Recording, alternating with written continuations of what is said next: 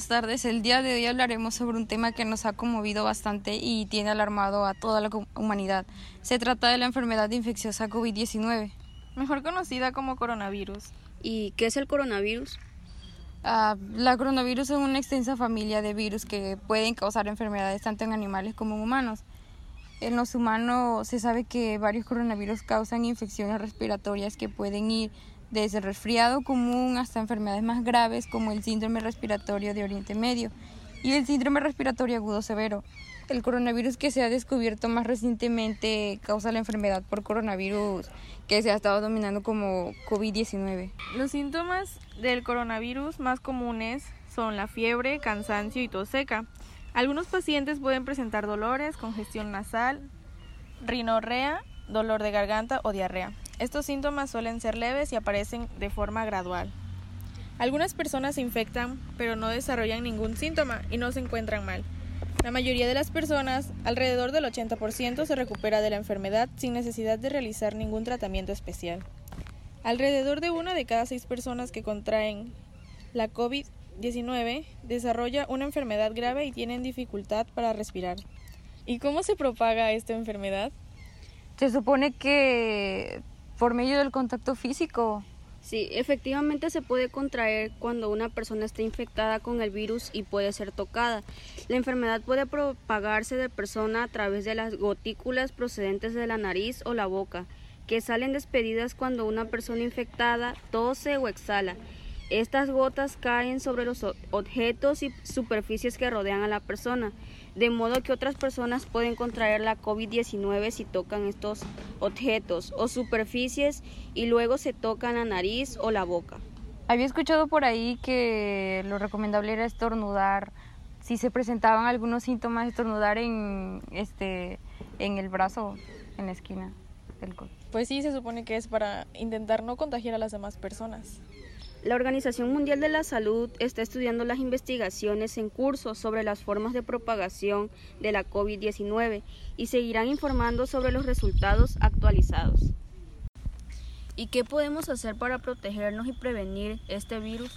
Manténgase al día de la información más reciente sobre el brote de COVID-19, a la que puede acceder en el sitio web de la OMS y a través de las autoridades de salud pública pertinentes a nivel nacional y local la COVID-19 sigue afectando principalmente a la población de China, aunque se han producido brotes en otros países.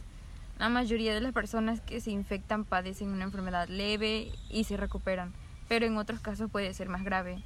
Cuide, lo recomendado es que cuide su salud y proteja a los demás a través de las siguientes medidas.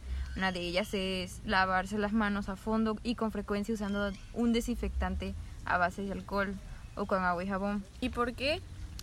Bueno, porque lavarse las manos con agua y jabón o usando un desinfectante a base de alcohol mata los virus que puede haber en las manos. Igual, otra indicación es manténgase una distancia mínima de un metro tres pies entre usted y cualquier persona que tose o estornude. Porque cuando alguien tose o estornuda despide por la nariz o por la boca unas gotículas de líquido que pueden contener el virus. Si está demasiado cerca puede respirarlo y con ellas el virus de la COVID-19 se puede infectar la persona que esté cerca de él.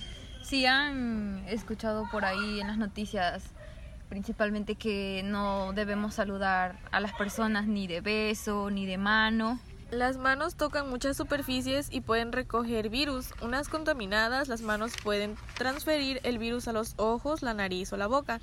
Desde allí el virus puede entrar en su cuerpo y causarle la enfermedad.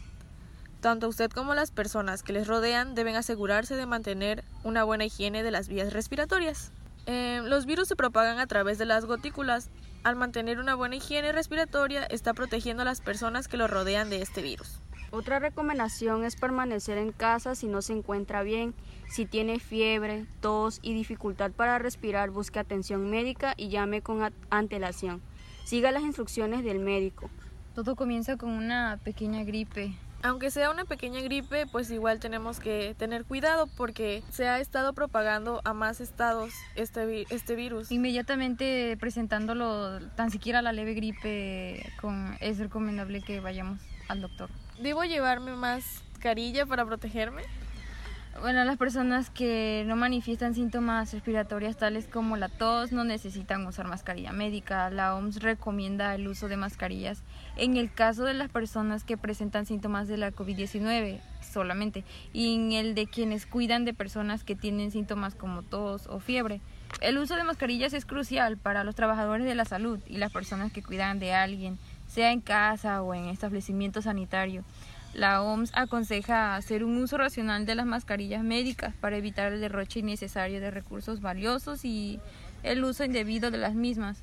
Em, utilice, hay que utilizar mascarilla únicamente si presenta síntomas respiratorios, tos o estornudos. Si es un caso sospechoso de infección por COVID-19 con síntomas leves o si está cuidando de alguien que sea un caso sospechoso de infección. Sí, escucharon que dicen que no que ya no hay este mascarillas. Sí, pues todas las las personas se alarmaron al creer que con eso nos puede nos podemos cubrir de más, pero igual todo por no conocer bien los síntomas y todo lo que la información sobre esta infección. Así es.